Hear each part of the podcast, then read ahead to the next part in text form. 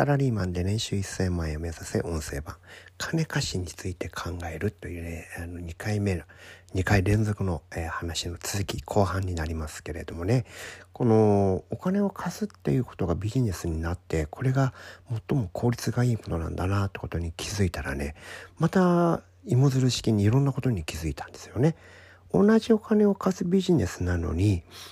銀行で借りると1%ぐらいの安い金利で借りられるのにサラ金で借りるとなんで二十何パーセントもかかるのかと。だったらみんな銀行で借りたらいいじゃん。金利安いんだから。って思ったのが最初なんですよね。じゃあこの金利っていうのは何でできてるんだと。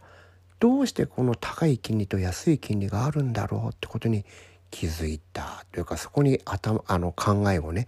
えー、向けてみたら面白いことが分かったんですね。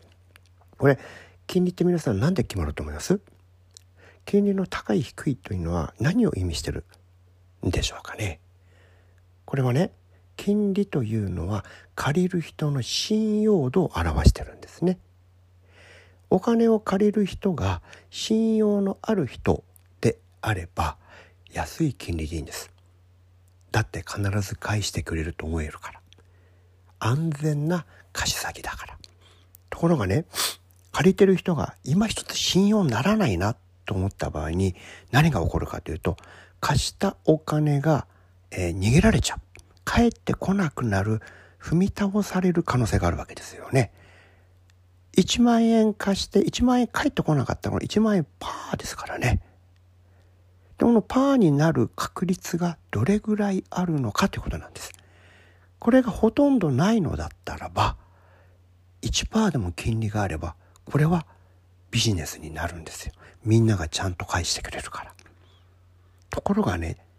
5人に1人はもしかしたら帰ってきませんってなったらこれ大変なんですよね。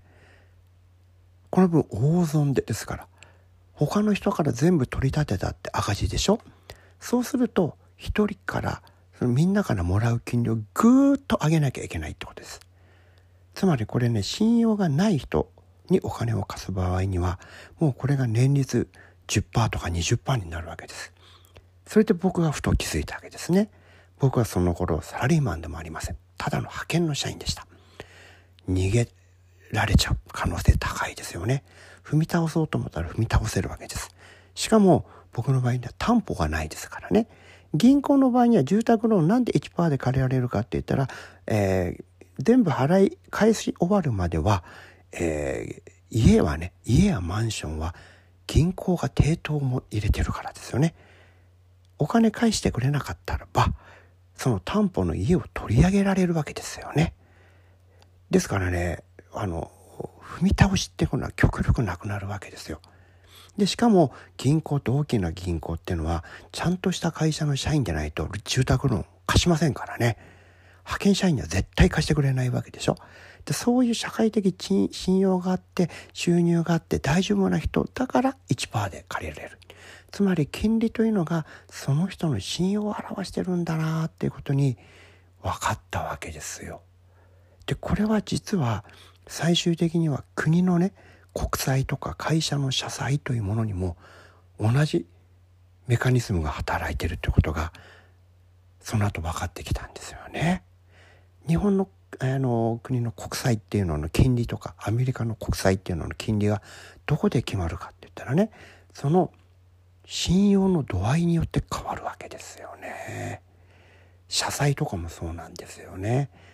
この辺がね分かってくると、えー、ビジネスっていうのはどういうことなのかっていうことが分かってきます。そして信用というものがどれだけ大事なのかっていうことがねえー、信用によってお金を借りる時の調達のね、えコストが変わってくるということになるわけですよね。これね本当信用が、えーと、金銭に置き換わったものが金利ですからね。皆さんもねそのその意味では、えー、信用ねちゃんと、えー、身につけると。安い金利でお金を借りることができるっていうふうになるわけですから。